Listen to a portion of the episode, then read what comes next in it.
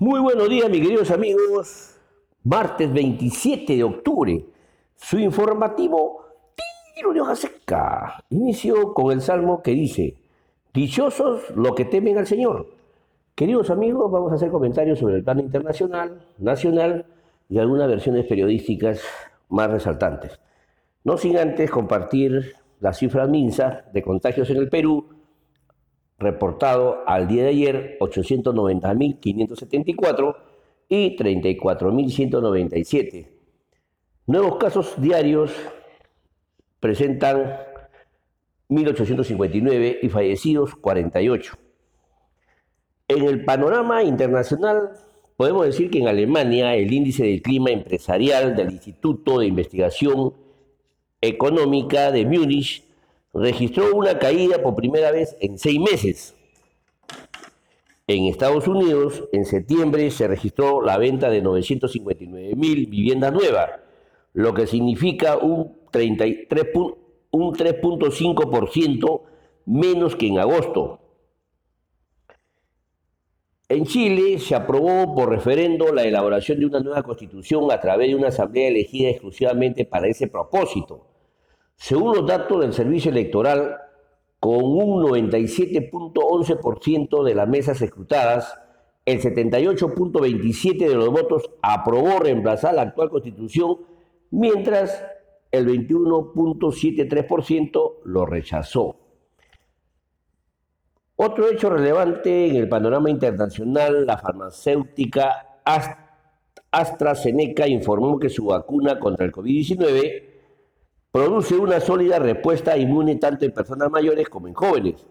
Por otro lado, la empresa Johnson Johnson indicó que los primeros lotes de su vacuna contra el COVID-19 podrían estar disponibles en enero del próximo año. En el panorama nacional, podemos decir otro hecho relevante es que las empresas concesionarias de Metropolitano indicaron que están dispuestas a conversar con las autoridades después de suspender el servicio de los buses alimentadores el último sábado. Como sabemos, por el incumplimiento de pago por parte de las autoridades durante ocho semanas. Por otro lado, la Autoridad de Transporte Urbana, Urbano implementó servicios temporales de transportes en las rutas alimentadoras del metropolitano. El presidente del Consejo de Ministros indicó que en 10 días se tendrá los resultados de un estudio de cero prevalencia a nivel nacional con el objetivo, perdón, con el objetivo de conocer el porcentaje de la población infectada con COVID-19. El presidente del Congreso, Manuel Merino, anunció que se, se, convocará a una sesión de pleno para el sábado 31 de octubre para presentar un texto consensuado respecto a la propuesta de retiro de aporte de las AFP. Ese mismo día se evaluará la misión de la moción de vacancia por incapacidad moral contra el presidente de la República. Otro hecho relevante es que las encuestas IXO muestran al, ex alcalde de la Victoria, John, Forstay, con intención de votos presidenciales en un, en un 19%.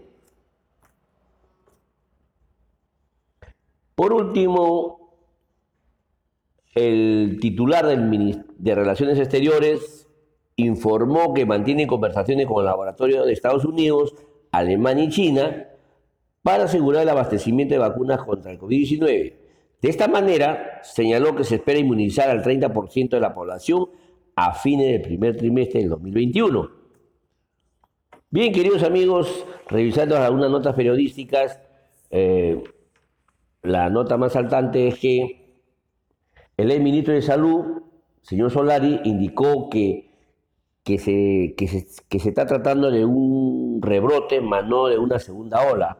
Y lo sustentó que, de acuerdo a la, Organización Mundial de la Salud, manejan el parámetro que la segunda ola es cuando en muestra de 100 personas es da menos del 5% y actualmente estamos en 12.5% de, de los de los contagios, de los, mejor dicho, de los resultados positivos en un, en, una, en un grupo de 100 personas. Por lo tanto, todavía estamos en la primera ola de pandemia. y que lo que se estaría hablando es de rebrotes, ¿no? Otro, otro hecho relevante también es que, que la disminución de los contagios se debe al uso constante de la mascarilla, lavado de mano, así como la efectividad de los tratamientos ambulatorios. Aún estamos en la primera hora de la pandemia. Otra noticia resaltante es que existen dos millones de cables de conexiones en forma, eh, de manera informal, por decirlo. De los 3.7 millones, según censado en el año 2019, formales son 1.900.000. Se estima que el 47% de, los, de las instalaciones o conexiones están de una manera clandestina, según el reporte de Occipitel. Y en el plano deportivo, recogiendo ya las últimas versiones, ¿qué pasó con Alianza? Ayer nuevamente cayó en la liga, en la liga, en el debut, en, el debut de la segunda fase de la Liga 1. Cayó 2-1 ante Ayacucho. Con estos resultados suma cinco derrotas consecutivas y complica su permanencia en primera división.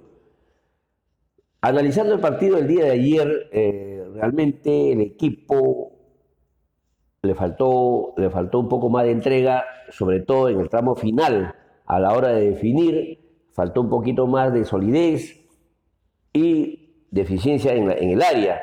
En la parte defensiva, eh, los bloques son muy débiles. Vimos el, segundo gol, de la cual fue de manera objetiva el cabezazo de, del paraguayo, un paraguayo Sosa, si no me recuerdo. Así que estamos confiados que, que van a levantar cabeza por todos para todo esto, porque la gente necesita sacar adelante todo esto y no verse involucrado en una, en la permanencia, mejor dicho, de la primera división. Así que, querido Alianza, levantar cabeza, todos estos partidos que quedan van a ser finales a muerte y pueden revertir, solamente depende de ustedes, porque sí se vio un juego colectivo, pero le falta la contundencia y la solvencia en áreas para definir. Bien, queridos amigos, ese es todo por hoy, no obstante compartir la frase del día que dice, cuando hace lo correcto, obtiene la sensación de paz y serenidad. Hablo una y otra, y otra vez, perdón. Frase de Roy Benneck. Hasta el día de mañana. Dios mediante. Gracias.